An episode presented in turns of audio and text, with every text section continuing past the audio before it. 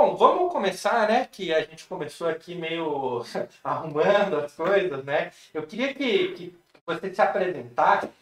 E a ideia desse, desse podcast, desse projeto, é, é você contar para as pessoas um pouco da sua história, da sua história, porque eu entendi que isso te conecta às pessoas, né? Às vezes as pessoas podem achar que a gente não tem muito em comum com alguém e às vezes eu, eu acho mesmo, mas às vezes eu estou andando pelo YouTube, eu vejo um podcast, eu vejo, por exemplo, um MC, um funkeiro contando sua história e eu falo, cara, eu já passei por isso. Sim. E essa é a conexão que eu quero criar entre as pessoas. Eu gostaria que você primeiro se apresentasse e depois a gente vai fazer uma linha cronológica da sua vida. tá ótimo. É, em primeiro lugar, obrigada pelo convite. Assim, eu fiquei muito, muito feliz porque todo mundo tem algo para compartilhar, né? E ainda mais nesse momento pandêmico que a gente está vivendo, onde cada um está dentro do seu quadrado, né? Devemos estar dentro do, do de cada quadrado. É, é um momento que a gente tem também para abrir essa janela e conversar com outras pessoas. Então, obrigada pelo convite e vai ser bem bacana esse bate-papo. Meu nome é Natália Drois, é, tenho lá quantos anos, eu ia falar 32, mas acho que já passou desse faz um tempo. Acho que eu tenho 34 anos. É, sou advogada de formação, tenho o cadastro na OAB, mas não atuo com isso. Sou empresária atualmente e sou professora de inglês há 18 anos. Então, assim, tem um pouco de tudo aí nesse jeito brasileiro de ser. Né? E é assim que a gente vai vivendo dia após dia. Então, aí, olha só, você vê. É, eu não sabia que você era advogada de formação, né? Ou eu li em algum lugar e deixei passar essa, essa informação. E aí eu gostaria de te perguntar, é, a primeira coisa, é, se você fez uma formação né, em direito, quando você era criança, você, você queria ser advogada? Foi, foi o que você pensou ou não? Então, ou sim. ser astronauta, por exemplo? Não. Eu sempre ser advogada até me tornar advogada. Aí eu não quis mais. não sei o que aconteceu, mas eu sempre quis. É, desde pequena, na verdade, tem uma prima minha que a última vez que eu encontrei com ela, ela falou: Nath, tudo que você falava que você ia fazer na sua vida, hoje eu te encontro adulto e você fez. Olha. Então, assim, de fato, eu segui o, o cronograma sabe? Eu determinei algo para mim quando criança e eu segui o cronograma. Então, eu entrei na faculdade de Direito, eu tinha 17 anos, é, fiz os cinco anos de Direito, provavelmente percebi que não era minha grande paixão lá pelo segundo, terceiro ano, mas como a, a gente é de uma geração que, que e ainda me enquadro nessa, eu acho que a nova é um pouquinho diferente, mas a gente começa algo, a gente tem que ir até o final. É, não me arrependo de ter me formado em direito, mas hoje, com a cabeça de hoje, provavelmente não teria feito. Né? Então, sempre quis até me tornar advogada. Passei na OAB de primeira, me formei em dezembro, passei em janeiro. É, atuei talvez um ou dois anos como advogada, mas desde os 17, ou seja, desde quando eu entrei na faculdade de Direito, eu comecei a dar aula de inglês, porque eu era extremamente tímida e na minha vida eu sempre tento pegar assim, se eu tenho um desafio, o que, que eu posso fazer para vencer esse desafio? Então, para vencer minha timidez, eu fui convidada num instituto é, para dar aula de inglês. Pra, acho que tinha umas 30 pessoas na sala, de todas as idades. Minha primeira aula, no meu primeiro dia de aula, eu pus a minha mão na lousa, porque era lousa de giz, né, aquela lousa verde. Pus a mão na lousa e minha mão ficou marcada na lousa, de suor. Ah, né? Já aconteceu comigo eu era, é, eu era extremamente tímida e eu falei assim: bom, se eu quero ser advogada, eu vou ter que falar para as pessoas, e se eu precisar passar por isso, eu tenho que quebrar essa timidez de alguma forma. Foi por isso que eu comecei a dar aula de inglês com 17 anos. Desde então, eu nunca parei de dar aula, até hoje, né, que a gente vai, vai falar sobre toda essa reviravolta, mas até hoje eu conseguir me conscientizar que essa é realmente a minha missão. Isso é realmente o, o porquê eu quero trabalhar. Entendi. Deixa eu, deixa eu te perguntar uma coisa. Uh, você, você mudou ali no meio do caminho que você queria fazer, né? Uh, mas o inglês ele sempre teve presente na sua vida. Como que ele começou assim na sua vida? Porque hoje É, você não é mais advogado, mas o, o inglês é, é, a sua vida hoje, né? E ensinar sim, sim. as pessoas. Uhum. É, na verdade, eu comecei a estudar inglês com 12 anos. Naquela época, tinham, eu não sei, acho que devia ter três ou quatro escolas de idiomas. Não tinha todas as opções que a gente tem hoje. Uhum. Naquela época, levava de 5 a 7 anos para você conseguir o um nível avançado, né? E quando eu finalizei o meu curso, que deu 5 anos, dos 12 aos 17, é, eu pude já começar a dar aula logo em seguida na mesma escola que eu tinha me formado. então, o objetivo foram esses dois. Um, desafio da timidez. Dois, eu sabia que, como na minha área, na área que eu tinha escolhido, que é a área de direito, eu não iria ter tanto contato com o idioma, inglês não é como andar de bicicleta. Se você para, você perde, né? Então não é depois de 10 anos você continua andando com a mesma habilidade. Não. Então eu sabia que eu precisava de alguma forma manter essa conexão com o idioma. Foi por isso que na época eu comecei a, a dar aula também. Mas é engraçado, porque a gente sabe, a gente fala muito hoje em dia de, de comunicação global corporativa, principalmente, que é o business English, né? Mas mesmo se a gente não for olhar por esse lado, se eu pegar 17 anos atrás, quando a gente já falava que inglês iria ser um diferencial, é, a gente vê a importância que ele tem se mantido no mercado. Né? Então, eu acho que eu continuei sempre com inglês e, nossa, agora acabei de lembrar de outra coisa. Eu já até criei material para a escola de inglês. Uma das escolas que eu trabalhei, eu criei material para essa escola. Então, sempre me acompanhou. Nesses 18 anos, dos 17 até hoje, tudo que eu estava fazendo na minha vida profissional, o inglês estava junto. Eu fiquei um ano sem dar aula nesse período todo. Eu fazia uma coisa aqui, uma coisa ali, uma coisa aqui, inúmeras coisas e o inglês sempre como base, como um suporte, sabe? Entendi. E é, aí você ficou quantos anos dando aula? Você começou dando aula na escola, aí depois é, você sempre deu aula nessa escola até a hora que você fez a transição e começou a ter o seu próprio empreendimento ou não? Não, não. Na verdade, ó, se a gente voltar um pouquinho antes, eu, eu te falei, acho que eu comentei contigo um dia que a gente estava batendo papo. Eu falei, eu comecei vendendo gelinho. Cara, essa, essa, história é muito legal. Eu queria que você contasse. É muito legal, é muito legal de é, verdade. Porque, na verdade, eu acho que a gente sempre tem, como, é como eu falei, a gente sempre tem um desafio e a gente tem que pensar como que eu posso passar por esse desafio, né? E às vezes o desafio não é um desafio em si, mas é uma coisa que a gente quer. Uh, e pode ser que algumas pessoas compartilhem com esse sentimento. Tem muita coisa que eu quero, mas parece que por mim mesma eu não tenho força suficiente para fazer. Sou o tipo de pessoa que, pelos outros, eu acabo me doando muito. Uhum. Mas quando é para mim mesma, pode ser que eu não me doe tanto quanto eu faço com os outros. Então, a ideia do gelinho, quem me conhece sabe que eu sou uma louca apaixonada por sorvete gelinho, geladinho, tem cada lugar do Brasil fala de um nome, né?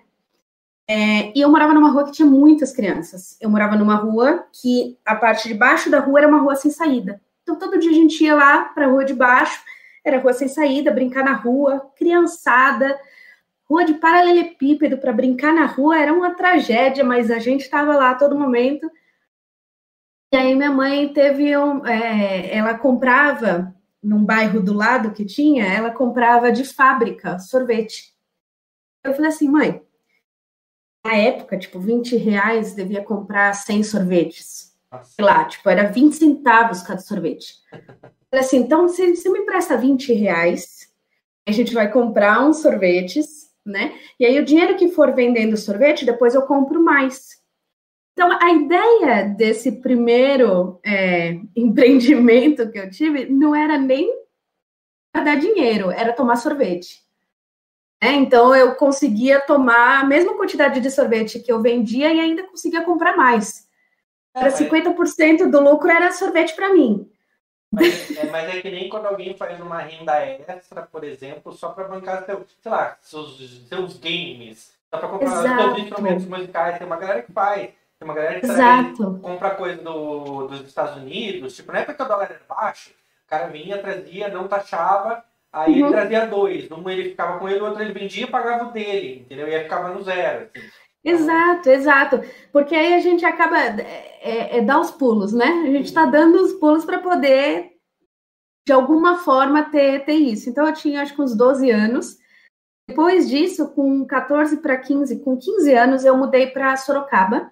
Uhum. Quando eu mudei para Sorocaba, também teve uma outra história. Eles estavam abrindo uma padaria numa rua paralela à rua que eu morava. Era um bairro bem residencial, né? É, aí eu fui até essa padaria no dia da inauguração. Falei, quem é a dona? Eu tinha 15 anos. Eu falei, quem é a dona? Era uma senhorinha. Eu falei assim, eu vendo panfleto. Uma ideia. Eu vendo panfleto e eu distribuo. Você quer que eu faça os panfletos e distribua os panfletos aqui no bairro, não sei o quê? Ela falou, ah, tá, quanto que é? 50 reais. Cobrei na época 50 reais. A gente fez esses panfletos no sulfite, cortando a mão, e eu distribuí esses panfletos de bicicleta no bairro.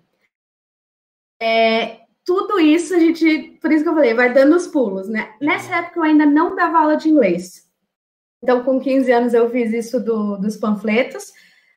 Com 17, eu comecei a andar com cachorro.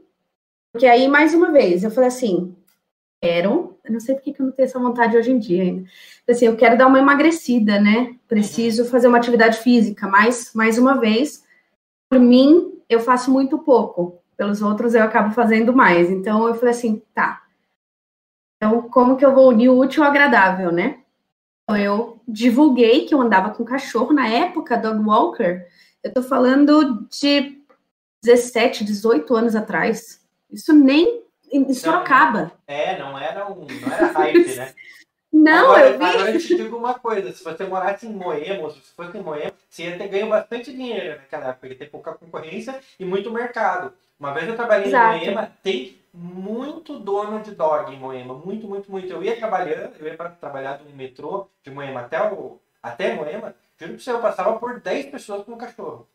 Então, é, tudo tem um mercado, né? E, e quando a gente fala de mercado, eu acho que isso é muito interessante. Para qualquer empreendedor novo, para qualquer pessoa que, que quer assumir um desafio, esse negócio de pensar, ah, mas já está saturado, tudo tem mercado. Tem, tudo tem. tem tudo, porque cada mão é única, né? Então, até em Moema, às vezes o carinho que você dá para o cachorro do, da pessoa vai ser diferente. Né? Deixa eu só te perguntar uma coisa. É, você, voltando para tudo aquilo que você falou, quando você vendia o gelinho ou sorvete, quando você resolveu vender, como que você fez para as pessoas saberem que você tinha? Você chegou nos seus amigos, ó, eu tenho aqui, ó, 10 centavos na minha mão. É, foi assim que você fez ou como que foi? Na verdade, eu, tava, eu, eu coloquei um papelzinho, né? Um papel com durex no portão. Uhum. E, na, e quando eu desci, eu falei para todo mundo que tava brincando, viu? Na minha casa tem gelinho. Então, depois que a gente brincar, vocês não querem subir lá para comprar um gelinho? Tá, Aí foi. Então, toda porque, vez eles. Porque nessa idade eu não ia. Eu, eu, eu sou um cara razoavelmente envergonhado, apesar de gravar vídeo todos os dias. Eu não ia ter coragem de chegar e fazer isso e oferecer uma coisa assim para uma pessoa. E eu admiro isso é, em ti, né? Em você ter conseguido fazer isso.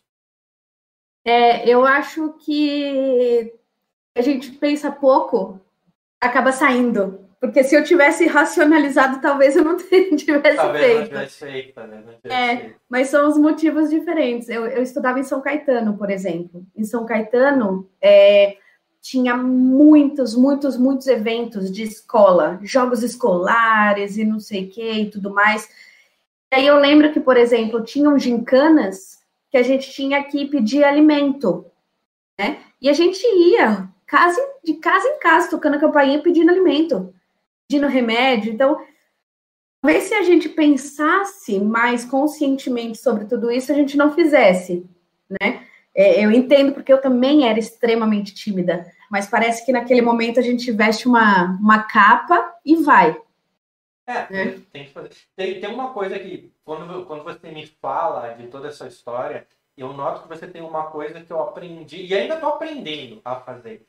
Você vê tudo como uma possibilidade de empreendimento. Eu estou aprendendo isso, às vezes, às vezes eu tenho insônia, às vezes eu acordo tipo, duas da manhã, eu já vou trabalhar e vou resolver alguma coisa.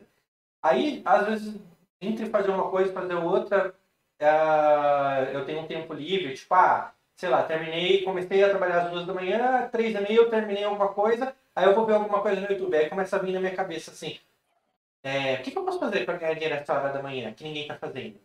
Ou uhum. então, tipo assim, eu, eu fico pensando assim, eu. Putz, eu podia estar jogando um joguinho, né? Aí eu penso assim, ó, posso ir lá no meu videogame. Mas se eu for no meu videogame, eu não posso fazer stream, que eu tenho um canal de games e tal, que eu tô uhum. reativando. E aí, a todo momento eu quero uma chance de estar de, de tá fazendo negócio, tá envolvendo, envolvendo, investindo nos meus canais do YouTube e todas essas coisas, entendeu? Então eu acho que você sempre teve isso, tipo assim, você vê uma oportunidade, pô, eu vou ganhar um dinheiro ali. E eu tô começando a ter isso agora, entendeu? Eu acho muito legal você ter nascido com isso. Então, mas é tão engraçado, porque assim, é...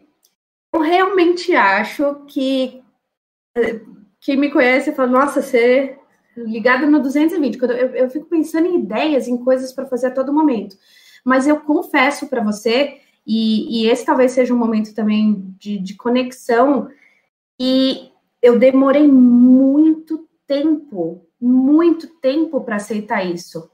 Eu digo muito tempo mesmo, porque eu criei a Brisk Languages há quatro anos.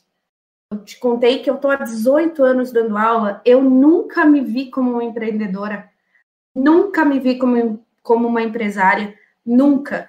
Porque é, eu venho de família de funcionários públicos. Minha mãe é professora, meu pai trabalhou 35 anos na mesma empresa. Né? Então, é, o empreendedorismo sempre foi um grande tabu. E eu acho que não é só para mim, é para muita gente. A gente está vivendo um momento de, de furar a bolha e de entender que não necessariamente é tão perigoso arriscar. É um risco, sempre é um risco, mas quando você assume um risco dentro de algo que te motiva, que é uma paixão, como você falou, você faz a, a, as lives do, dos jogos você está fazendo algo que você gosta de fazer, entendeu? A gente não. Exato, e a gente não faz tudo que a gente faz, não é o dinheiro pelo dinheiro. Eu acho que isso ele é apenas uma consequência. Eu amo a frase que fala: tira o olho do dinheiro que ele vem para o bolso. Né? Então, é justamente isso, é a gente começar a se conectar com, com esse interesse de fazer algo. Mas eu levei muito tempo, Gilmar. Muito, muito, muito tempo. E hoje ainda é, quem sabe daqui uns 10 anos eu assista essa, essa live que a gente está fazendo e eu tenha uma outra, um outro momento de vida, sabe? Porque eu tenho consciência de que o que eu tenho construído ao longo desses quatro anos, talvez uma pessoa que não tivesse presa em algumas, é, em algumas crenças pudesse ter feito com menos tempo. Né? Então, cada um pisa em um tipo de pedra, ao longo do, do caminho, né? E, e, como foi assim essa transição? É, que você dava aulas, né? Você, você já estava dando aulas por você mesmo, ou não? Particulares? Ou Eu já dava aula particular. Você tinha seus É... Tinha, tinha. Eu, ó, falando um pouquinho do inglês também, né? É, mesmo tendo formação em direito, né, eu me formei em 2008, tirei a OAB em 2009. É, dei aula em várias escolas, inúmeras metodologias, vários lugares. E fui contratada uma vez para ser assistente de diretoria é, de uma empresa japonesa, onde o inglês, habilidade linguística, foi, com certeza, um fato determinante para a contratação. Né? Aí eu trabalhei por volta de dois anos nesse, nessa empresa, e aí eu mudei para São Paulo. Eu sou de São Paulo, morei 10 anos em Sorocaba, eu voltei para São Paulo é, para trabalhar em uma outra empresa, também com o mesmo cargo de assistente de diretoria. Em um mês, aproximadamente, nessa, nessa empresa, que foi assim, considero que foi uma porta maravilhosa, porque foi um desafio muito grande mas ao mesmo tempo foi o que me abriu a, por, a porta de São Paulo. Volta para cá e faz acontecer, porque não tinha mais. Eu já tinha alugado meu apartamento aqui em Sorocaba, não tinha para onde voltar. Eu, eu, eu, literalmente queimei a ponte. Queimei a ponte, fui para São Paulo e lá que eu tinha que fazer alguma coisa. Comecei a dar aula é, particular em algumas escolas conheci o mundo das aulas em company em São Paulo, que não é uma realidade que em Sorocaba não era na época, né? É, aulas online e tudo mais. Comecei a dar aula em algumas escolas, até que eu notei, que pode ser que muita gente já tenha notado, mas que infelizmente, quando a gente fala de escolas de idiomas, a gente pensa na, na fórmula matemática, que o Brasil é um dos países que mais tem escola de idiomas e menos tem fluente, a gente já vê que a conta não bate. É. Então, escola de idioma é praticamente farmácia. Tem muita, tem muita. É, então, infelizmente, eu acabei tendo uma percepção do quão comercial é escola de idioma. Não é o que eu quero. Não é o que eu queria. Então, quando eu continuava notando frustração por parte dos alunos em relação à dificuldade de aprendizagem e a falta de apoio e de suporte da escola, que vê o aluno simplesmente como uma matrícula, não está se importando se o aluno vai conseguir o objetivo dele ou não, porque ninguém aprende inglês ou qualquer idioma para aprender o idioma. Aprende porque quer alguma coisa. Aprende porque quer abraçar o Mickey, aprende porque quer fazer compra em Los Angeles. É outro motivo. Quer ser promovido, quer ter o carro X, quer ter a casa no condomínio tal, né? Então, o inglês ele é só o meio. Só que é, é, muitas vezes o aluno que tem todos esses sonhos, todos esses anseios, ele não é visto. E aí, então, eu decidi por sair das escolas que eu estava trabalhando e começar a.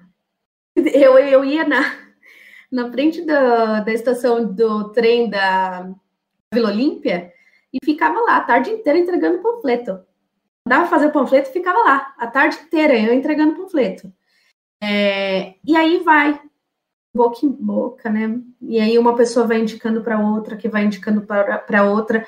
Você começa a acreditar realmente na transformação, porque você começa a acreditar que além de aulas de inglês, você pode transformar uma vida, né?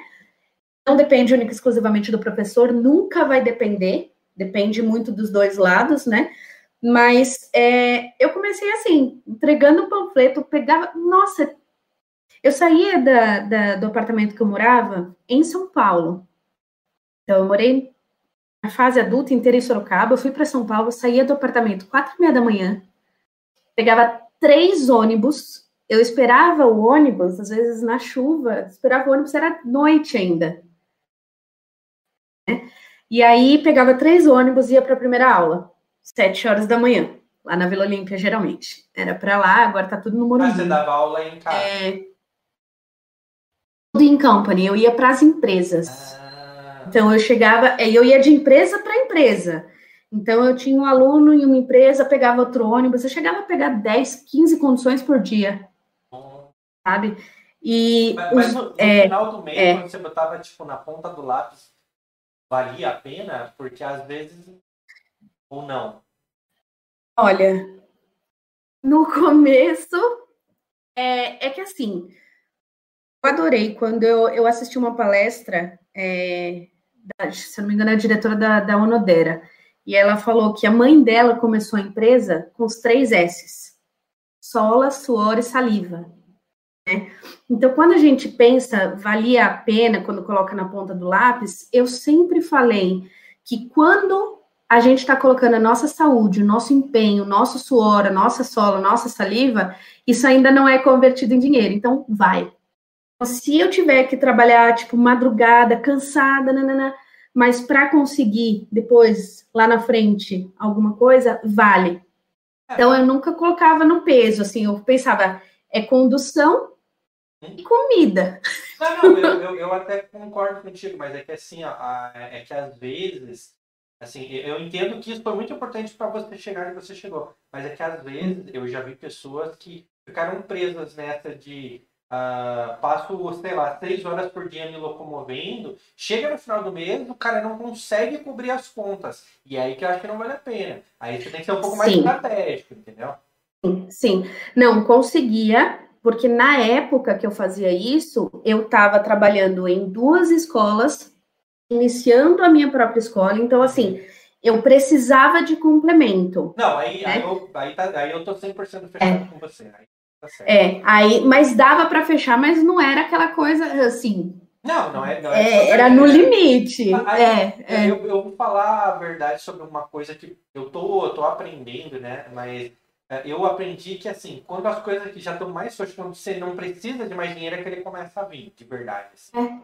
É. É. Porque quando você tá correndo atrás, bicho, ele não vem. Ele não vem. Não. Quando você faz pensando em, em, cada 50 reais que você vai ganhar, cada 10 reais que você vai é. ganhar, ele não vem.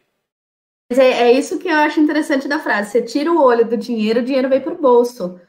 E, e eu não sei qual é a mágica. Eu acho que a mágica é arregaçar a manga e, e eu poderia, por muitas e muitas é vezes, optado por não fazer. É, a real é que não é. tem mágica. Sabe o que, que uma parada que eu, que eu aprendi? É a repetição e a não desistência. Uhum. Sim. É, eu acho que isso é constância, né? É. Não precisa colocar toda a força, mas tenha uma constância no que você está fazendo, para ser coerente também. Eu acho que isso é coerência. É você ficar vivendo dentro do que você acha que é um propósito, né? E aí vai acontecendo, mas se eu paro para pensar assim, aí depois de uns dois anos mais ou menos, eu já não estava conseguindo mais horário, né? Então aí começou a pegar. Eu falei assim, bom, eu vou deixar de pegar aluno, mas eu não consigo mais, né? É, depois de uns dois anos, eu convidei alguns professores para trabalhar comigo. Ainda não estava redondinho do jeito que eu, eu sonhava. Eu ia como foi essa transição. Não. É, é muito. Eu falo é no presente. é muito difícil. É muito difícil quando a gente já está acostumado a fazer alguma coisa e a gente começa a compartilhar isso, né? Eu acho que a Marta não deve estar assistindo agora, mas se ela tivesse, ela ia concordar comigo. Marta é a coordenadora da Brisk. Meu braço direito, assim, sabe? É, é, é, é o mesmo coração para a empresa. E eu, opa, quase que deixei o celular cair. E eu aprendo muito com ela, porque ela era minha coordenadora em uma das escolas que eu trabalhei. E é muito difícil a gente compartilhar. Muito mais fácil ir lá fazer. Né? Então, nesse primeiro momento de transição, onde eu coloquei alguns professores, ainda não estava redondinho do jeito que, que eu sonhava, até que a gente teve a oportunidade de depois dar mais um passo e trazer a Marta para assumir a coordenação da escola. E com isso, ter um treinamento de primeira para todos os professores. Hoje na escola a gente deve ter 12 professores. A gente tem professor de inglês, espanhol, francês, italiano, alemão e japonês. Nossa, é a gente abriu para muitos idiomas. É. E aí o que, que acontece? Professor tem técnica também, né, para ensinar. Então a gente tem hoje um time muito mais redondo. Eu consigo compartilhar muito mais com ela. Mas foi uma transição assim de arrancar os cabelos, porque a gente não sabe. Eu falo a gente porque acho que é, é muito comum essa falta de habilidade em compartilhar, em delegar. É, a gente sempre fala, bom, é mais rápido eu fazer direto do que eu ensinar ou eu compartilhar e as pessoas fazerem junto. Só que isso é a base do, do Montessori, né? Montessori você vai gastar mais tempo com o neném, ensinando ele a comer, mas ele vai comer sozinho antes do outro. Você vai ficar dando na boca para mais tempo, né? Então, acho que são coisas que a gente vai aprendendo no dia a dia mesmo. É, isso é uma coisa que eu tô que, que eu tô aprendendo. Antes eu era muito centralizador e hoje eu, eu tô tentando até na minha vida pessoal. Esses dias eu tava pensando, né? É, tava conversando com a Natália e aí eu, aí tinha alguma coisa que era para comprar e ela me consultou. Eu falei, cara, compra compra, né? Não, foi, foi quando a gente começou a investir dinheiro em renda fixa. Eu falei, cara, renda fixa você faz, você compra, você nem, nem me fala, vai lá e compra. Eu sei que você vai estudar, você é bem criteriosa. E depois eu fiquei pensando assim, ah, mas se ela escolhe alguma coisa meio conservadora? Aí na hora eu pensei assim, cara, mas eu, eu só posso ter uma opção. Ou eu delego, né? Ou não me estresso em me preocupar com isso, ou Sim. eu chamo isso pra mim, entendeu? Porque também, eu, às vezes, eu sou um cara impaciente, impulsivo, assim, sabe? E eu não, eu não gosto de ficar, tipo, ah, eu tenho 50 opções, e agora? Qual escolher? Eu vou olhar, escolher três, aí eu vou, eu vou escolher três motivos para eu pegar aquela, para eu não pegar aquela, eu vou escolher uma em cinco minutos, entendeu?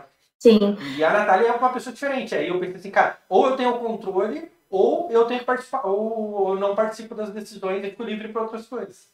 Mas eu acho que não tem como a gente confiar pela metade.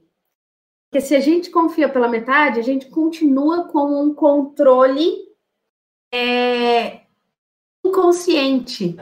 Porque a gente não está confiando. Então, se a gente não está confiando, a gente está no controle, a gente só está na sombra. E isso acaba tomando o mesmo, o mesmo esforço do que se a gente estivesse fazendo. Sim. Então, muitas vezes a gente tem que simplesmente confiar.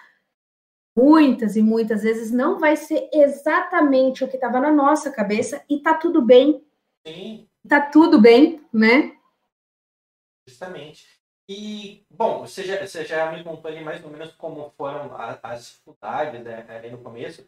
Eu só queria entender quando você, professora, falou assim: por que, que eu não tenho o meu próprio negócio? Quando, o que, que foi esse estalo para você? Você lembra? Lembro. Olha, é... só para reforçar que eu nunca pensei em ser empreendedora, nunca. Trabalhava em uma outra escola na qual eu conversava com o diretor da escola e falando assim: olha, um dia você pode abrir uma outra escola que eu vou te ajudar. então, assim, eu nunca me vi como a, a pessoa responsável por essa aventura. Um, porque na minha cabeça, para a gente começar um negócio, e eu acho, sinceramente, que no passado era assim, a gente precisa de capital para começar alguma coisa. Né? Hoje em dia, e foi o que eu fiz com a Brisk Languages, eu comecei com suor, saliva e sola. Foi isso. Tudo que eu pude dar de energia para construir a, a escola foi feito. Mas no passado não tinha isso. Então, a, a Bruna ela falou para mim uma vez, ela falou, olha, por que você não tenta criar escola? Eu falei assim, não, mas não dá. Eu vou montar uma escola? Primeiro já veio na minha cabeça, né? Como que eu vou montar uma escola? Aí eu entrei no site da BF, que é a Associação Brasileira de Franquias, uhum. franchising, né? Falei assim, vamos ver algumas escolas. Aí eu entrava, via uma escola aqui, uma escola ali. Eu falei, gente do céu, 100 mil, 300 mil para ter uma escola? Não, não vou ter uma escola. Tem que investir na franquia, depois você tem que investir na infraestrutura, depois no capital de giro. Exato, exato. Eu falei, eu não tenho como, eu sou professora, eu não tenho como ter uma escola, né? É, e aí começou, mas de pouquinho em pouquinho. Começou assim. Vamos entrar no Google então para ver sinônimos, é. né? Brisk, brisk é ávido. Velocidade com vida. Né? Então, o que, que eu queria? Eu queria um nome que representasse algo que não precisa ser devagar, que tenha movimento, mas que ao mesmo tempo seja leve, que tenha vida. Mas aí foi essa ideia, aí foi passinhos de tartaruga. Eu nunca imaginei que os professores que trabalham comigo na escola, eu sempre reforço, eu nunca me vi como alguém que iria empreender, porque para mim precisava vir de berço. A gente precisa ter isso no nosso sangue, a gente precisa ter isso na nossa história. Filho de quem tem empresa, tem empresa, sabe? Mas isso foi meio que uma crença limitante, né? Porque quando você me fala do gelinho e do passear com o cachorro, para mim você já tinha tino pro negócio. É que talvez você tinha uma crença limitante que tinha medo de fracassar, Enorme. talvez. Eu, eu Enorme. tenho, eu tenho. Eu sei que eu não sei lidar com muita gente, com uma equipe muito grande. Isso é uma coisa que eu nunca vou me aventurar a fazer. Ter uma empresa com 15 pessoas. Eu não sei lidar com isso. É, eu acho que aí a gente vai, quando a gente tem um, um apoio, né, e a gente confia no 100%, a gente não tem essa resistência de confiar em determinada pessoa, a gente consegue compartilhar esse medo também. Mas era uma crença limitante forte, forte. Eu fiz todos os cursos de, de coaching, da SB Coaching, e toda vez me vinha isso na cabeça. Na época que eu estudava isso, eu não tinha é, ainda gente trabalhando comigo. E eu pensava, na época eu tinha 32 anos. 32 anos eu vou ter, eu vou abrir uma escola? Imagina, já passou do tempo. Passou do tempo, eu tinha 32 anos. Então, assim, tem crença limitante de idade, tem crença limitante de que isso tem que vir de berço. E, Gilmar, se eu fosse falar todas as coisas, fora com cachorro, fora vender com gelinho, eu ia para a Ladeira Porto Geral para comprar bijuteria na época que vendia essas coisinhas da Swarovski, uhum. que nem era, né? Swarovski, eu trazia para Sorocaba para vender. Eu ia para São Paulo de madrugada, 17, 18 anos, e trazia para vender. É, inúmeras coisas, mas a gente não vê o que a gente pode fazer, ou a gente não acredita. E aí, sem é, pensar no, no aspecto de homem e mulher, mas posicionando também em relação a isso.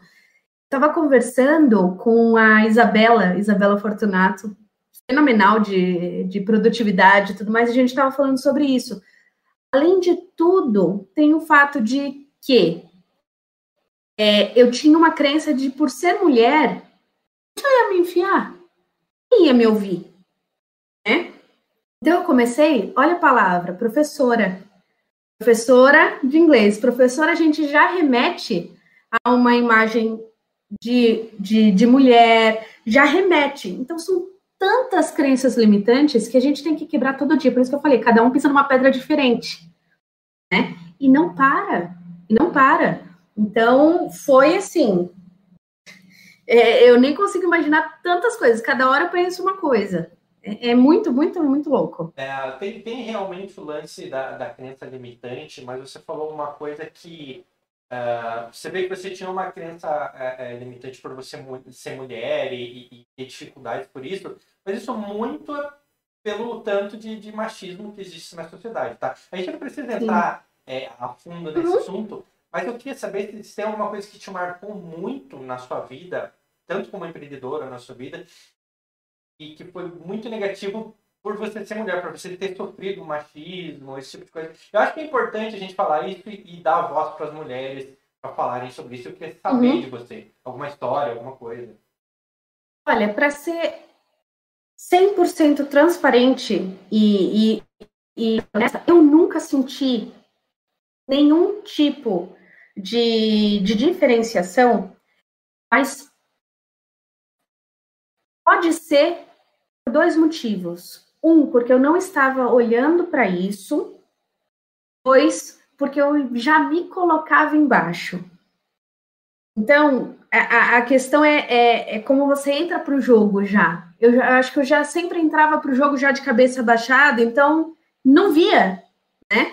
É, por exemplo, eu acho que se eu entro em, em uma negociação com cinco homens, eu acho que eu já vou entrar. Hoje não, né? Mas no começo da minha carreira, eu acho que eu já entraria de cabeça baixa, então eu não, viria, não, não observaria essa diferença. Mas eu não consigo ignorar que ela existe.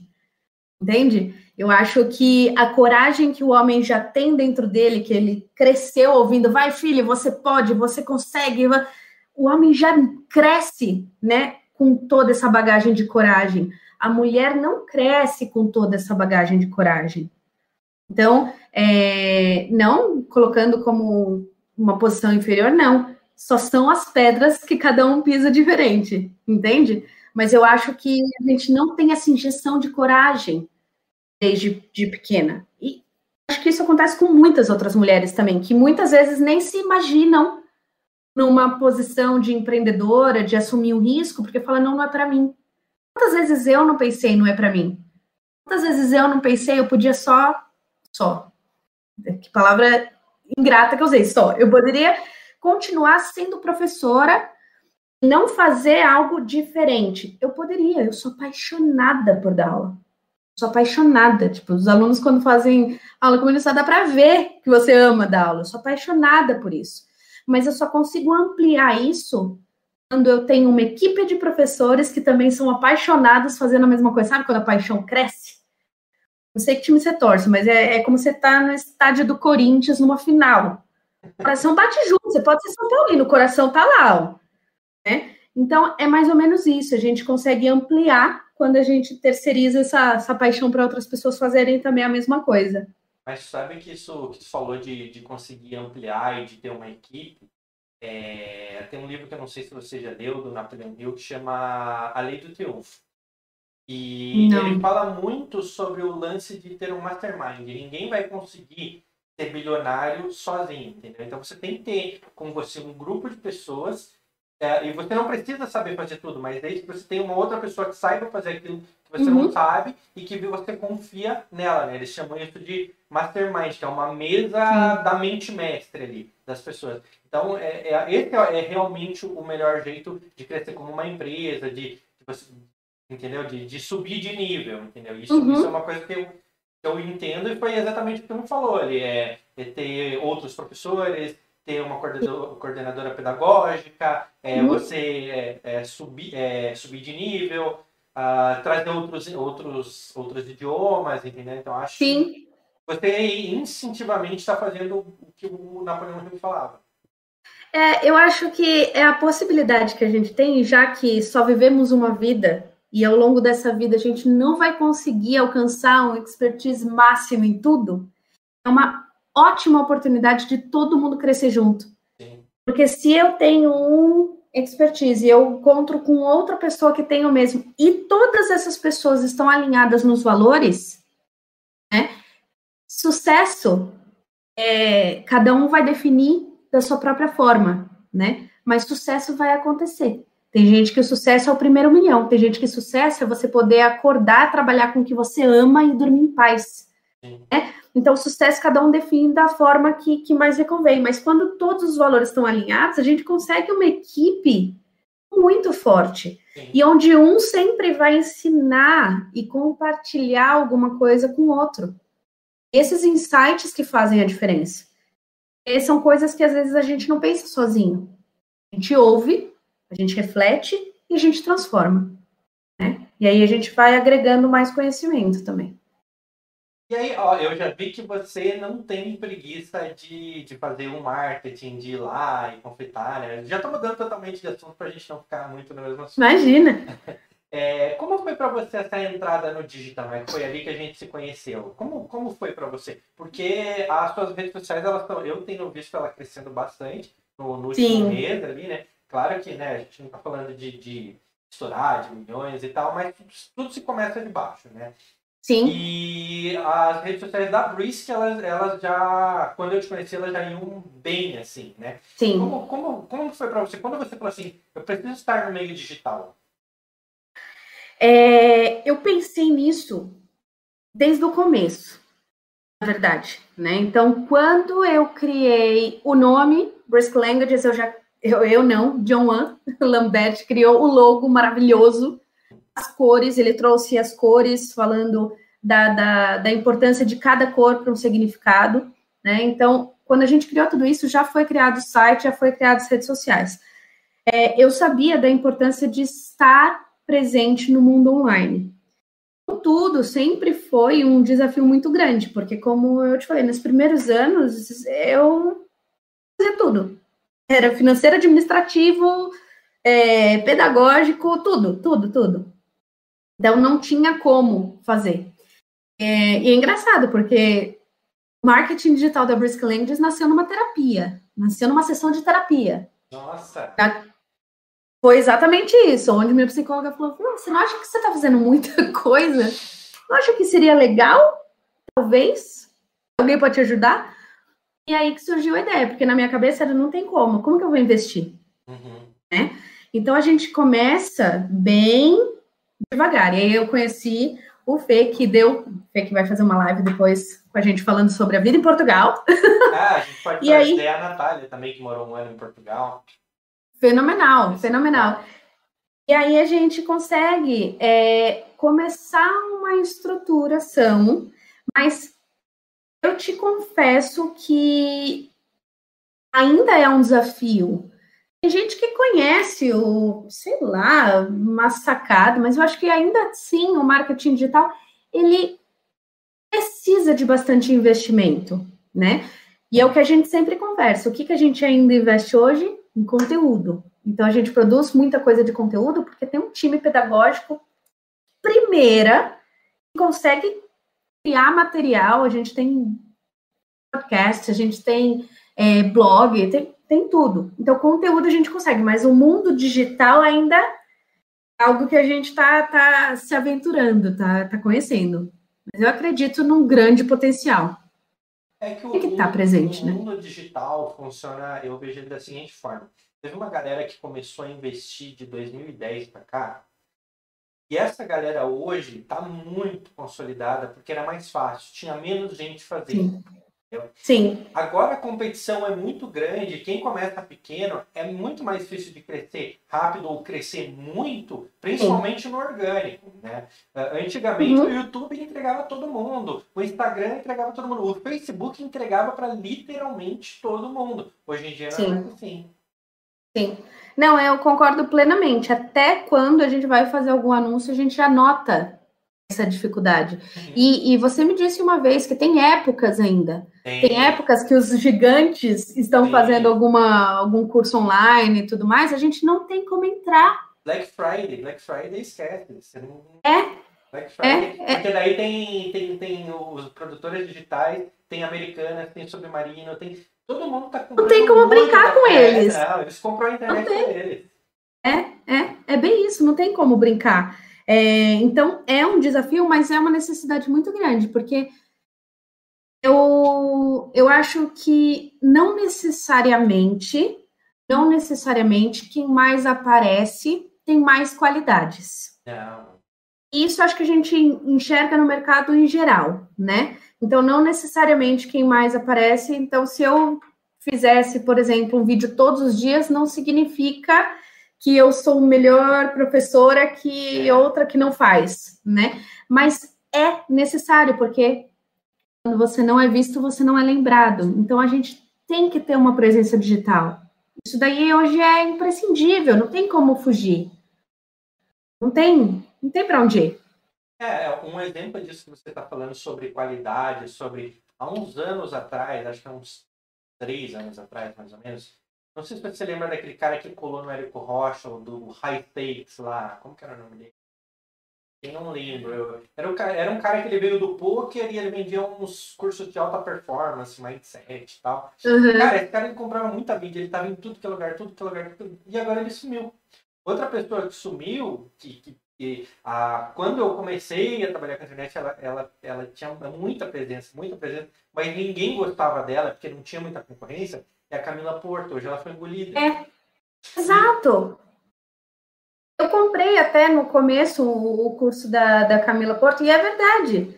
É verdade, são pessoas que estavam consolidadas, pode até que tenha, que ela esteja no mercado ainda, mas ela. Ela tá, mas não não, não tanto né? quanto. É, porque antes ela não tinha muita concorrência. E assim, eu, o que eu via de gente reclamando assim do conteúdo dela, eu nunca achei o conteúdo dela muito legal assim. Mas na é. época ela, ela era a que chamava mais atenção. E aí Sim. depois morreu, nunca mais ouvi falar. É, eu acho que são várias. É, quando a gente fala para o mundo digital, a gente está alcançando um número muito maior de pessoas, né? Então, a qualidade desse conteúdo, ele tem que ser coerente com o que a gente fala. E aí que às vezes acaba havendo um, um, uma situação problemática no caso da, da Camila Porto, como você está falando. Ao mesmo tempo, Gilmar, a gente conhece profissionais, por exemplo, quando a gente vai para a parte, pensar na parte de coaching, né? A gente sabe que os maiores, os gigantes do Brasil não estão no digital. É. E aí, se um menor entra no digital e você fala na rua, as pessoas vão lembrar do que está no digital. Sim. E os maiores que não estão, não são lembrados. Tem, tem, uma, um, tem um anúncio do Samuel Pereira que ele sempre coloca. Eu achei que foi genial da parte dele. Eu não, eu não sou muito fã do Samuel Pereira, mas achei que foi genial da parte dele. Ele botou uma foto de, é, do aeroporto todo mundo que aparece na foto estava olhando no celular. Ele quis dizer assim, atenção hoje ela está aqui. É. Para marcas pequenas não vale mais a pena você, é, é, você investir no, na revista, no, na TV e no rádio. É na internet, não. cara. É na internet. Sim. É, e quando, quando a gente pensou, né? Eu estava panfletando. Quando eu estava panfletando, era horário do almoço ou era final do dia. Eu entregava panfleto na mão. Uhum. Mas muitas vezes as pessoas não pegavam o panfleto porque elas estavam no celular. Sim, também. Então, qual, é, é, eu alcançaria muito mais se eu tivesse aparecendo no celular para essa pessoa do que lá na frente dela entregando papel. Né? E tem a credibilidade também. A credibilidade de se você está aqui no, na minha tela do, do celular, isso é importante para estar tá aqui. Sim, sim. Né? Ah, se você está me entregando papel, será? É, é, é, bizarro a gente pensar nessa mudança de realidade que a gente tem do antes e de agora. Mas, é, mas é isso. Mas tu sabe que tem uma parada que é meio parecida comigo, que eu, eu sempre tento criar alguma coisinha diferente, nem que seja para fazer o igual. Quando você falou de entregar panfleto, sabe uma coisa que me veio na cabeça, assim, de fazer? É tentar diminuir a sua a quantidade de o valor que você paga pelo lead ou esse tipo de coisa. Eu pensei assim, como é que eu posso fazer isso panfletando, né? Eu pensei, beleza, se nós estivéssemos numa época de pandemia, pega você faz um panfleto. Ó, ideia para todo mundo que está assistindo aqui, ideia de graça, hein? Você faz um panfleto com QR Code e esse QR Code ele vai mandar para algum lugar. Ele vai mandar, pode mandar para o seu canal Sim. do YouTube, pode mandar para o seu Instagram, pode mandar para o seu para onde você uhum. quiser. E aí você faz uma oferta do cara. Por exemplo, eu tenho um canal de games ou o meu canal de marketing digital. Eu poderia ir no metrô de manhã, uhum. das seis ao meio-dia, entregar para o máximo de gente der, cara, ô, você tá de bobeira aí? Ó, cara, se você quiser, lê meu QR Code e começa a assistir meus, meus coisas de games, tá ligado? Sim. É, você, você tá de bobeira aí, você tá querendo fazer uma renda extra, mano, eu te ensino a fazer renda extra de graça no YouTube. Lê o QR Code, se inscreve no meu canal do YouTube e vai assistindo quando você tá indo pro trabalho. Era uma Sim. opção também, né?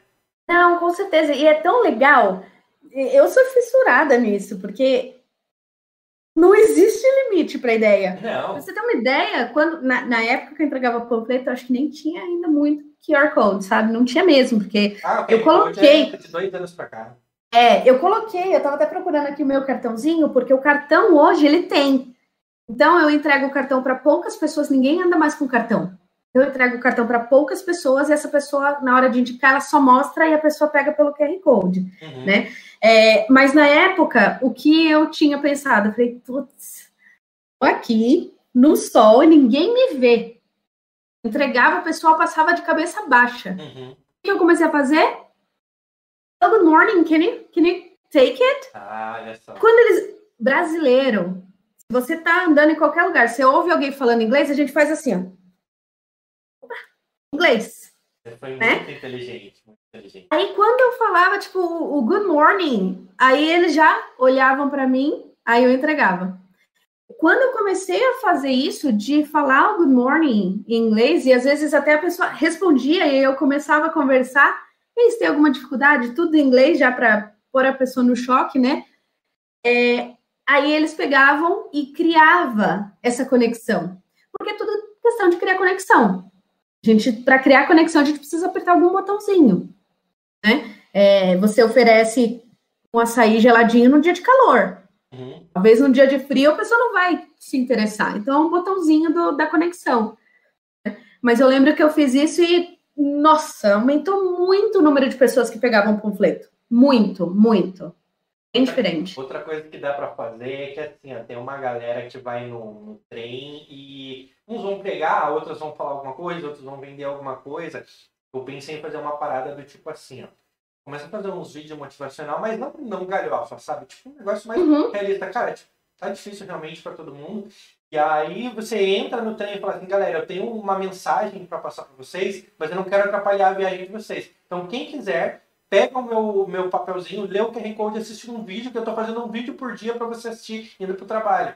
De repente também é uma possibilidade. Com certeza, com certeza. Não, isso seria muito legal. É da hora, né? Muito, muito legal. Então, é, é, na época, um pouquinho antes da pandemia também, eu falei assim, tá, como que a gente consegue, no mundo não digital, alcançar mais pessoas? A gente precisa criar conexão com algumas pessoas e essas pessoas têm conexão com outras e aí a gente vai aumentando, né? E, e sempre falar entendendo com quem a gente está falando, né? A gente tem que definir um pouco a persona. Então eu ficava pensando, ah, se eu tô uh, por exemplo, aqui na, na, ou eu ia na Faria Lima, eu ia em lugares estratégicos, onde está o pessoal que vai precisar falar inglês?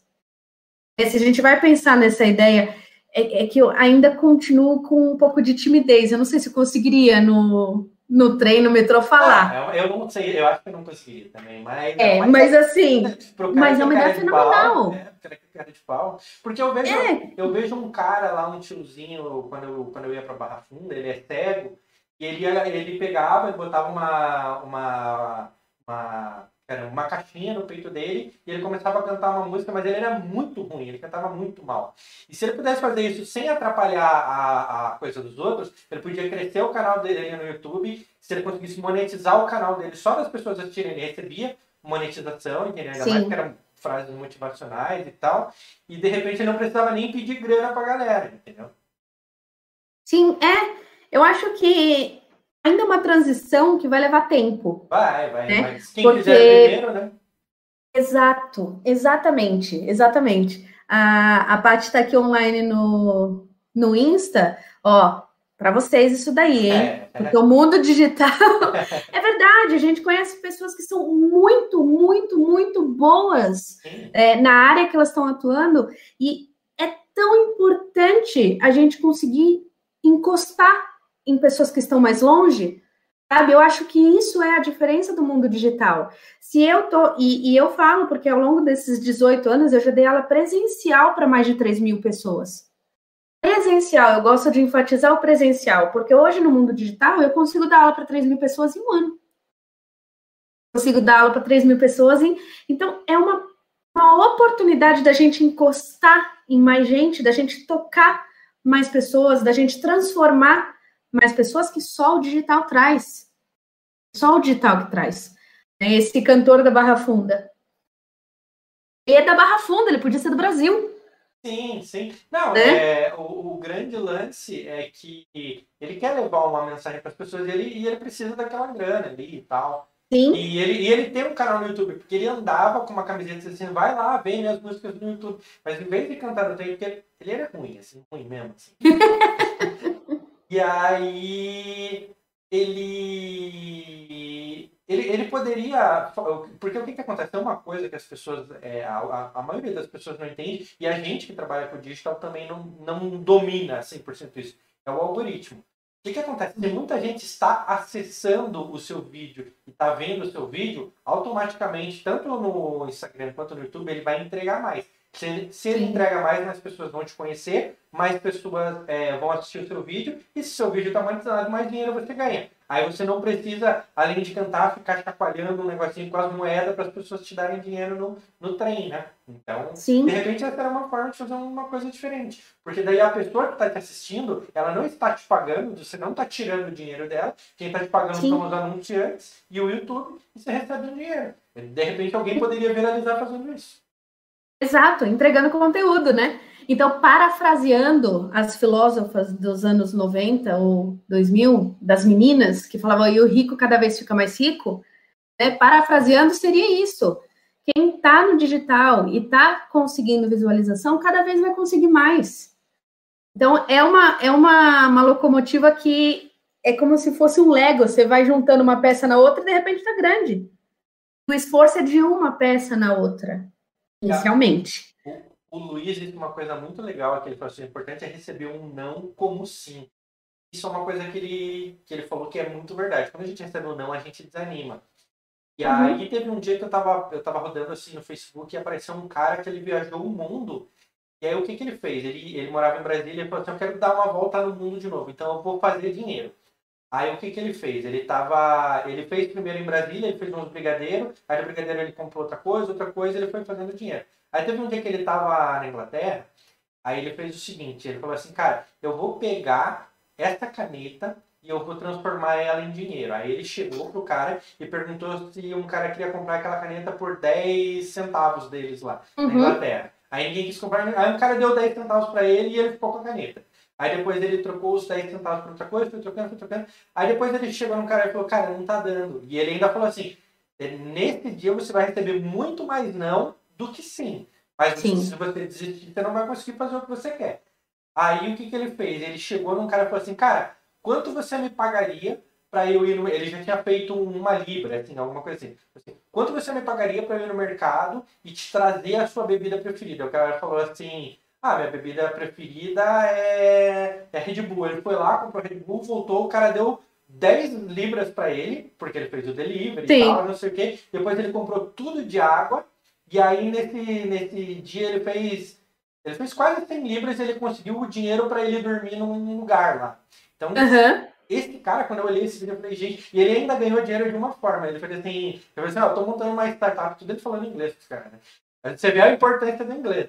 É, Sim, exatamente. Você pode ir para qualquer lugar, é, comunicação global. Você, é, justamente, você pode ganhar dinheiro na Inglaterra. Aí é uma startup e aí eu falei assim, eu tô vendendo frases merda para as pessoas, quanto você me pagaria? Aí teve uma frase que na hora que ele escreveu, ele falou assim, e não é uma afronta a ninguém que tá aqui, tá? Tá ouvindo a gente e tal. Mas ele escreveu assim, essa frase que você vai vender primeiro vai vender melhor. Aí ele escreveu assim, não seja vegano. Aí ele porque, porque é a treta, a treta vende. E aí, é. aí, e aí o cara, a menina falou assim, qual delas você quer comprar, minhas frases merda? Ela falou assim, essa aqui, essa aqui eu te dou duas libras. E é um, é um baita de um dinheiro uma coisa que ele escreveu com a caneta que ele não vendeu, veja bem. Sim, então aí que tá. É, é, é muito legal se a gente entra nessa esse looping de ideias, né? Porque uma ideia traz outra e tal. E não sei se tem uma.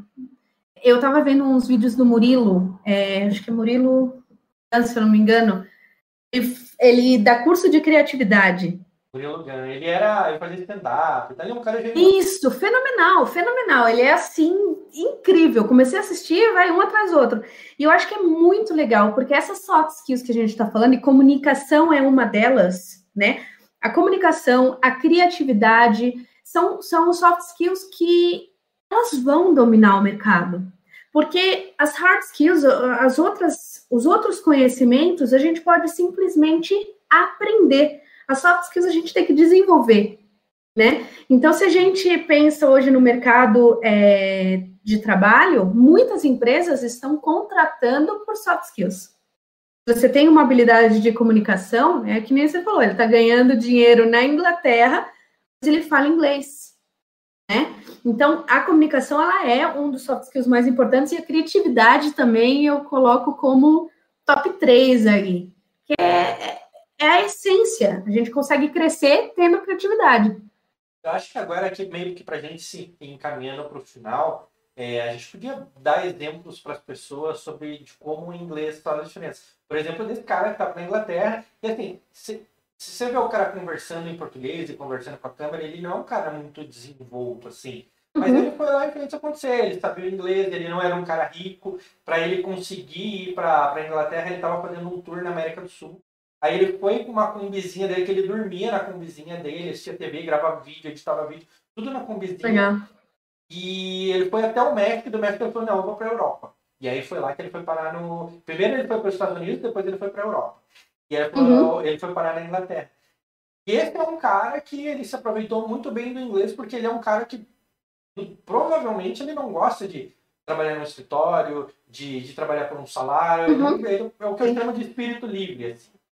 Eu, eu, eu, queria que você, se você puder contar histórias, ou se você puder é, é, dar exemplos para pessoas onde o inglês realmente fez diferença. Porque para esse cara fez diferença para ele ter onde dormir. Ele falou assim, cara, eu estou começando com essa caneta, né? E no dia ele, ele terminou com 100 libras para poder pagar é, comida e dormitório para ele. É, eu acho muito interessante porque é, fiz até uma, uma apresentação de um projeto piloto no, no iFood a semana passada, semana retrasada, e a ideia foi que a gente compartilhasse naquele momento que todo mundo sabe que inglês é importante. Mas traz para mim, fala para mim, na sua realidade, qual é a importância do inglês. Porque a gente sai do abstrato e a gente entra pro, pro, pro real, né? Então, são inúmeros exemplos que a gente poderia trazer. Ó, existem situações que muitas, muitas vezes a gente pensa assim, bom, para morar fora do Brasil, vou juntar um dinheiro. O dinheiro te leva para fora do Brasil. Mas se você não tiver a comunicação, você volta, né? Então eu conheço pessoas hoje, eu, sou muito, muito, muito feliz que na Brisk nós temos alunos de todos os lugares do mundo. A gente tem aluno na Austrália, a gente tem aluno nos Estados Unidos. Então, muita gente, muitos brasileiros que vão para fora do Brasil acabam buscando a Brisk para dar essa, para aprimorar o, o idioma. Mas tem muita gente que acaba indo para fora do Brasil e inicia sua carreira em outro país, trabalhando fora da sua área de, de graduação, por conta do idioma. Então, vamos imaginar, fazer um cenário aqui que não é o cenário real, mas hipotético. Um engenheiro que vai para Irlanda, para Austrália e começa a trabalhar em uma loja, né? Porque ele ainda, na, na, na, parte de estoque da loja, que não tem muita comunicação, porque ele não tem a, o, o, inglês.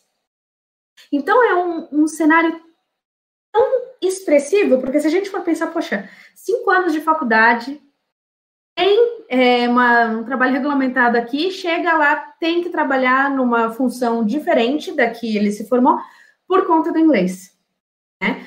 Então, são desafios que muitas vezes as pessoas pensam que para ir para outro país o que a gente precisa é de dinheiro. Na verdade, antes do dinheiro, a gente precisa do inglês, porque se o seu inglês está bom, vai sem dinheiro que você vai fazer como esse rapaz da Kombi. Vai com inglês e com uma caneta, é melhor do que você ir com uma montanha de dinheiro e você não conseguir multiplicar. Você não tem a comunicação você chega lá com. Você vai, por exemplo, para Inglaterra, que é um país caríssimo de se morar. Caríssimo Sim. de se morar. E você, sei lá, você vende seu carro, você vende seus bens, você junta 50 mil reais. 50 mil reais dividido por 5 vai Sete. dar. Não? 7? Não é mais? Nossa. Não, é, o euro tá 7. o pound Nossa. deve estar tá por volta de 9. 8, 9. É, então vamos lá. Então vamos. 10 vamos mil. Você tem 10 pounds. dividido por 9, você tem 5, é, 5 mil. 5 mil, uhum. você não vai ficar muito tempo na, na, Inglaterra, por exemplo. Em Londres, por exemplo, que é caríssimo Sim. morar em Londres. Não, não tem, não, não, tem não como. que a gente está dizendo para você ir na cara e na coragem para os lugares, porque também não, não né? Não seja Tudo tem que ter responsabilidade, é, é. Mas é mais importante você saber se comunicar para você não passar fome do que apenas ter dinheiro. Senão o seu dinheiro vai acabar rápido, não vai ter. Uhum. E um, um lance do inglês também é que, cara, com a globalização é, é muito fácil, né? Eu não, eu não falo inglês, não, não sou nem fluente em inglês, eu sou o Joel Santana ali, mas eu me viro. Eu me viro no que eu preciso fazer. Eu aprendi muito traduzindo música, aprendi muito jogando videogame nos anos 90, uhum. então... Sim se eu for para os Estados Unidos, eu não passo fome. Não quer dizer que eu vou arranjar um trabalho, ser bem remunerado. Não, uhum. não é isso. É, mas essa semana eu passei. Essa semana não, faz um. É, essa semana passada. Eu passei um aperto que foi o seguinte: eu estou me arriscando nas criptomoedas. Aí eu fui lá, comprei uma criptomoeda, pananana, tive um baita de um lucro, coisa de 500%, né? Ah. Multipliquei em dinheiro, só que eu não sabia vender. A plataforma era em inglês. E quando você põe lá o Google Tradutor, ele não traduz direito. Ele traduz meio, Não, meio não dá para confiar. É, é, Sim. Aí eu tive que procurar na internet para saber como que eu vendia, porque comprar é fácil, vender não é fácil. Entendeu? É, então. Na verdade, o inglês está. E, e, são níveis, né, Gilmar? Acho que é bem interessante isso que você fala, falou. Passar fome eu não vou né? Sim. E muitas vezes, se você tem tipo a, a, barreira da vergonha um pouquinho de um pouquinho menor, você consegue pedir uma comida e você consegue comer. Mas quando a gente está pensando em construir uma vida fora do Brasil, é importante que essa comunicação esteja o mais lapidada possível. Uhum. Porque aí é a mesma coisa que aqui no Brasil. Se eu for buscar um emprego e eu tiver uma comunicação em português desse nível ou desse nível, a vaga pode ser minha ou não. É a mesma coisa do inglês. Então a gente precisa, quando a gente pensa em construir a nossa vida, né, tem planejamento, tem tudo isso envolvido, o inglês é essencial. Ele tem que ser uma das primeiras coisas da sua lista. O seu inglês tem que estar tá muito bom. Muito bom. Ah, Nath, você está falando isso, então se o meu inglês não estiver muito bom, eu não posso ir. A gente pode tudo. A gente pode tudo. Pode ir, pode dar certo não existe, mas é muito mais simples. Se você tiver um bom inglês, você vai ter oportunidades melhores. Isso daí é fato. Sim, né? sim. É, tem, tem outras situações também, quando. É que assim, é, Uh, tudo bem, você obrigatoriamente tem que saber inglês porque você é uma empresária desse ramo. Mas para mim, eu me viro capenga desse jeito. Mas tem gente que quer, quer seguir uma, uma carreira. Por exemplo, o cara quer Sim. trabalhar num banco, quer trabalhar numa multinacional. Uhum. É, teve um exemplo da sua amiga que ela falou que ela só foi. Ela, ela não queria, ela não estava pensando nisso, mas ela foi contratada para trabalhar na Fly Emirates, não foi? Exato, exato. Nossa, a história dela foi fenomenal. Foi. Quando a gente fez o Gol a história dela foi fenomenal ela não tinha toda a experiência que todas as outras comissárias de bordo tinham, né? Acho que eram mais de 300 profissionais concorrendo à vaga. Ela não tinha experiência é, da área, mas ela tinha o inglês. E o inglês colocou ela na posição que permitiu ela viajar o mundo inteiro e trabalhar em uma das melhores empresas aéreas que tem né? E ganhando então, bem, ganhando em dólar, ganhando bem, é, é, Então, assim, essa, essa é a questão. A questão é sempre muito importante a gente definir o que. Né? Então, o que eu quero. Quando eu falei de persona, é a mesma coisa. Com quem eu quero falar. Né? Porque não adianta eu querer falar com A e eu estar tá mandando mensagem para o B. Sim, né? Então, o que eu quero? Ah, não, eu quero simplesmente me aventurar. Pega uma caneta, uma Kombi, vai. Aventura teremos, né? Derrubei meu celular. É, aventura teremos. Mas a questão é o que a gente quer. Ah, não, eu quero consolidar minha carreira fora do Brasil, eu quero construir uma vida fora do Brasil. Então vamos lá, vamos para a estratégia, porque aprender um novo idioma não é monstro de sete cabeças como a gente pensa que é. Não é, eu, eu consegui, alcancei a fluência do francês em um ano. Um ano eu consegui ser um e B2 numa prova de francês. Então, é possível. Exige dedicação. Sim, sim, claro. É, tem gente que tem um pouco mais de facilidade e tem gente que não tem, né? A gente, uhum. tem, a gente tem duas perguntas aqui. Uh, no mundo digital, ao mesmo tempo em que nós podemos é, tocar mais pessoas, é mais difícil manter a atenção dessas pessoas. Isso é uma verdade, né? É, uhum. Como professora e como empreendedora, como você tenta lidar com essa competição pela atenção? Fenomenal essa pergunta. E. na fogueira também, né? Gostaria de saber responder essa pergunta, mas. Não, brincadeiras à parte, é muito difícil. Como eu falei é, um pouquinho antes, que não necessariamente quem aparece mais é quem está mais preparado para te ajudar, né? E quando a gente pensa nesse cenário, principalmente na parte de idiomas, hoje a gente tem gigantes gigantes no mundo digital relacionado a idiomas que não necessariamente trazem os melhores resultados, né? É, e é muito difícil a gente começar pequeno brigando com Godzilla, sim, né? Ainda mais no mundo digital, onde o Gilmar falou, a gente compete, não tem como a gente entrar na luta. Não tem. É, eu, eu, né? é, é que, é que você está sendo mais polida, mas você concorre com o Flávio Augusto que compra time nos Estados Unidos. Exatamente. É, é, é só esse Godzilla. É, na, na verdade, tem outros ainda. Tem outros, tá? Mas acho que a, das escolas que tem é. um nome mais conhecido é do Flávio Augusto. Então, sim, mas acho sim. que assim, ó, tem uma coisa que você faz e que eu noto, é que você faz instintivamente, e eu notei com o tempo ser verdadeiro, por mais que seja, por, por mais que não seja viral, porque o viral se atrai muita gente, né? Uhum. Mas quando você é verdadeiro e quando você é você mesmo e quando você é sincero, por exemplo, eu tem alguns vídeos que eu gravei recentemente falando, eu falei para as pessoas, gente, ganhar dinheiro na internet não é fácil. É fácil depois uhum. que você sabe. É, sabe? É, é fácil. É verdade. E isso, para mim, é ser verdadeiro. Isso, porque eu, eu tô uhum. dando um tiro no meu pé. Eu ensino as pessoas a ganhar dinheiro na internet. Eu tô dando Sim. um tiro no meu pé. Mas se eu não for verdadeiro, eu não, eu, eu não vou conseguir engajar quem já tá comigo.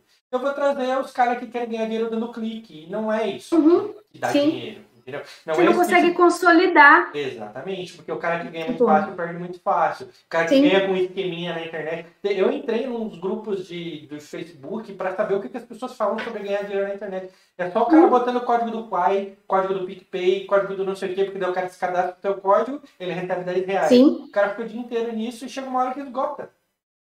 E, e sabe o que é interessante? Quando a gente pensa. Peraí, deixa eu só conectar aqui por. Uh, peraí. Apertei um botão errado aqui. Ah, o som tá funcionando. É, pronto. É, quando a gente pensa disso de manter a atenção das pessoas, eu acho que é interessante isso porque a gente consegue consolidar. Né? Então, é, eu vou conseguir conexão com menos pessoas em primeiro momento? Sim, muito provavelmente, porque eu não vou atirar para todos os lados. Mas talvez quem me escutar vai de fato me ouvir. Entende? E talvez essa pessoa eu consiga trazer um resultado, porque eu sou motivada por resultado. Eu tenho certeza, certeza absoluta, que se a pessoa simplesmente tem uma escola e, e vê aquilo como um negócio, o resultado individual de cada aluno não importa para essa pessoa. Entende? E isso que é triste de certa forma, e eu acho que a transparência é muito importante por isso. Eu não vivo para vender material. Sim. Material está incluso Entende? Porque o material é ferramenta. Então, se eu simplesmente monto um negócio onde o material do meu negócio é muito caro, estou vendendo produto e não estou vendendo serviço. Então, eu estou vendendo produto, estou trabalhando com coisas e não com pessoas. Então, é muito difícil a gente concorrer no digital, mas eu acho que essa consolidação ela vem com o tempo. Eu acho que tem que ter essa coerência, tem que ter esse, esse comprometimento de frequência também, para você sempre conversar com a pessoa, entende?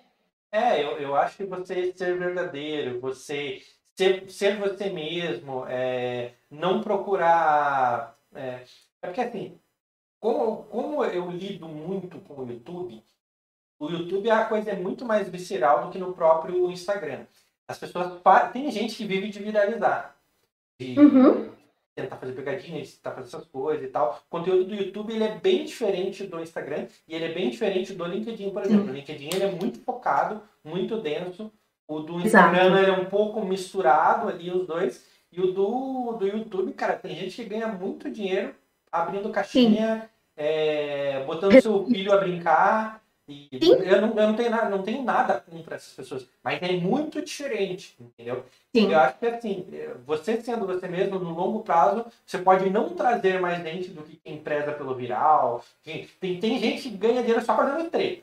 Só, só uhum, treta sim, a treta da, da, da Ibope. É, tá fazendo treta. É... Cara, se você pensar em forma de ser você mesmo, no longo prazo é muito melhor. E aí, respondendo a pergunta ali, essa é a melhor forma de você engajar as pessoas e mantê-las com você. É você sendo fiel a quem você é, sendo verdadeiro e uhum. estando lá para aquelas pessoas, sabe? Porque tem uma parada que, que eu falo para as pessoas, quem, quem segue canais, é muito mais legal se você quer aprender na internet, canais são menores do que o cara que tem um, dois, três milhões de Sim. seguidores. Vou te falar por quê. Eu respondo todos os meus directs tudo bem que eles não são tantos, né? Não tem nem mil seguidores. Mas eu respondo todos os meus directs. E, cara, tem gente que extrai informação tão boa de mim que é. não vai conseguir tirar do Érico Rocha, não vai conseguir não tirar vai. do Flávio Augusto, do, dos uhum. professores da WhatsApp, o cara não vai conseguir tirar, entendeu? Sim. Então, é isso, é isso, assim. É. E eu acho que, que todo mundo, é o que você tinha falado, né? Eu acho que a gente não consegue mil sem conseguir dez. Sim né? Então a gente vai crescendo, mas a gente tem que ter clareza do porquê a gente está fazendo e para quem. A gente sempre conversa isso, eu acho que é muito importante. Eu não quero viralizar, porque eu quero que quem me escute realmente pegue a mensagem. Porque eu sou movida por resultado. Então, se eu tenho um aluno que estuda comigo seis meses, seis meses, ele faz uma prova do IELTS, ele passa de primeira, né? Um aluno pré-intermediário, estuda seis meses comigo, passa no IELTS de primeira, vai fazer o um mestrado em Londres. E a semana passada eu vi no LinkedIn que ele foi promovido a diretor de uma empresa. Isso dá, desculpa a palavra, mas isso que dá o tesão de você trabalhar. E você fala, é isso que eu quero. Então, se eu fizer um viral, um videozinho engraçadinho, que todo mundo vai me ver no TikTok e vai achar graça, talvez não seja o que eu, Natália, quero. O que eu quero é um aluno nessa posição que era o que ele queria. Entende? É esse resultado compartilhado. Um, uma das frases da Brace Languages é: seu resultado, nosso resultado. Se o aluno não conseguir o resultado, eu não consigo. Entende? Então é, é uma máquina que a gente tem que ter clareza como empreendedor para o que, que eu quero. Porque se for para criar treta, é, é, fácil. É fácil, fácil, fácil. É, tipo, não, não tem muita mágica, mas a gente tem que saber a direção. Acho que isso é importante. Eu acho que agora aqui para a gente ir para os finalmente, tem alguma coisa, alguma novidade que está para vir por aí, dos projetos? Acho que você podia dar um spoiler aí para a gente. O que, que você acha? Ai, ai. Não tinha me preparado para spoiler, mas. Ou, Vamos de, lá. ou de repente Sim. você só aguça o pessoal, né? Você não fala o que, que vai vir. Sim. que tem tanta coisa, tem tanta coisa para vir. É, os alunos que acompanham, né? A gente faz uma live, uma aula de inglês que eu preparo toda semana, toda quarta-feira no canal do YouTube, às 7 horas da noite.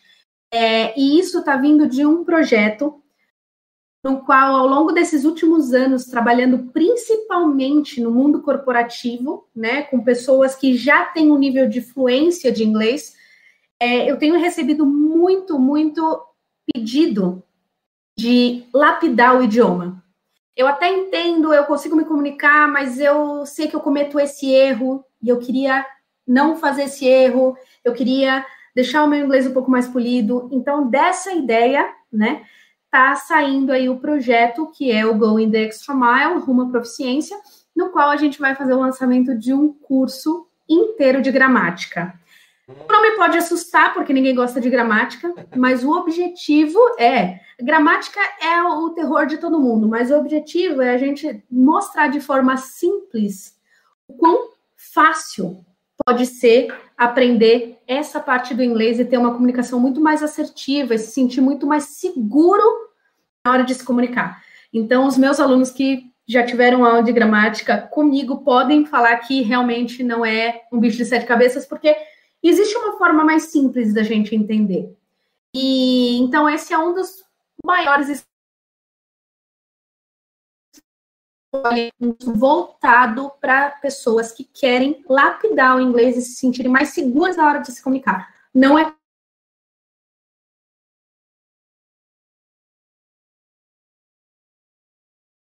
Deu, deu uma travadinha aqui no computador, mas vamos lá. É...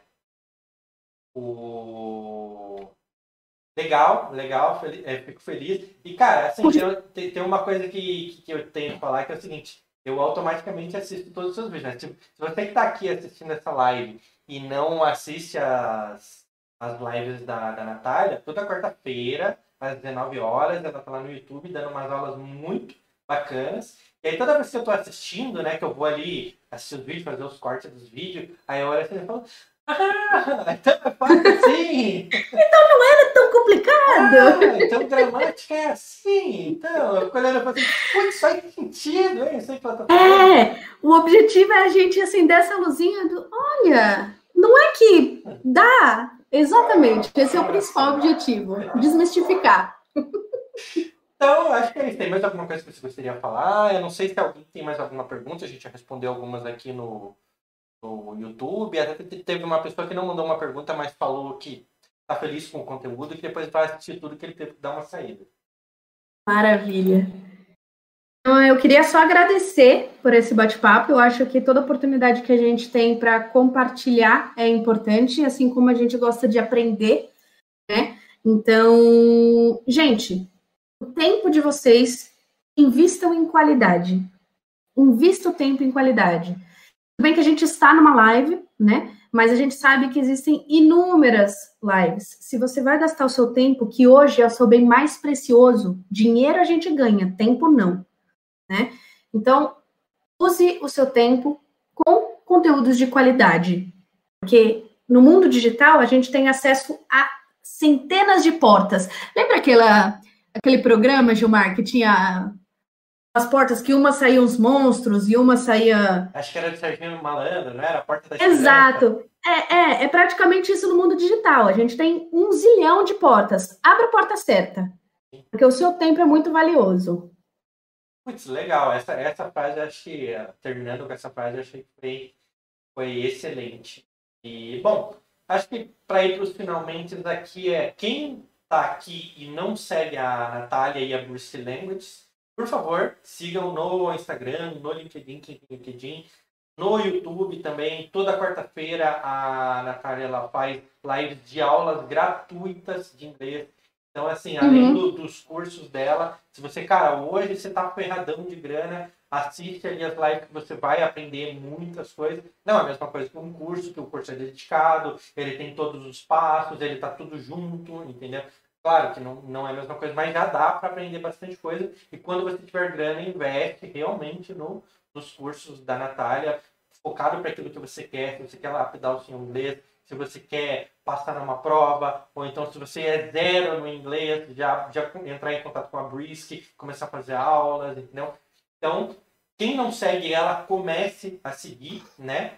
E quem está aqui e não me segue, eu vou pedir encarecidamente que você me siga aí no, nas minhas redes sociais, é Chardozinho Gilmar no uh, Instagram. E se você costuma é, usar YouTube, se você quer aprender como um pouco de marketing digital e um pouco de como ganhar dinheiro pela internet. Não estou falando de esqueminha, não estou falando de ganhar dinheiro fácil, de, de, pirâmide, nada disso. É como eu faço para ter clientes, como eu fiz para a Natália ter me encontrado, porque a, é, a, gente até então não falou, mas a gente trabalha juntos, né? A Natália me contratou para prestar um serviço para ela e hoje estamos aqui fazendo essa live. Então eu, é, eu posso te dizer, posso te ensinar como eu fiz para a Natália ter me encontrado e para eu ter é, sobrevivido bem nessa, nessa pandemia, tá? Nenhum esquema de dinheiro fácil, nenhum esquema para ficar rico, porque eu não sou rico, né? Não é isso, eu só trabalho muito. E é isso. Se você quiser, me segue nas minhas redes sociais. Do YouTube tá lá Gilmar Chardozin. Chardozin com SCH, né? Que é para complicar mesmo. E o final com M de Maria, né? E é isso daí. Vamos ficando por aqui, então. Sim. E protagonismo, gente. Vamos ser protagonista das nossas histórias. Senão, nada acontece. Obrigada, viu, Gilmar? Obrigado. Eu que agradeço. Eu vou sair aqui do Instagram e depois vou fechar o YouTube.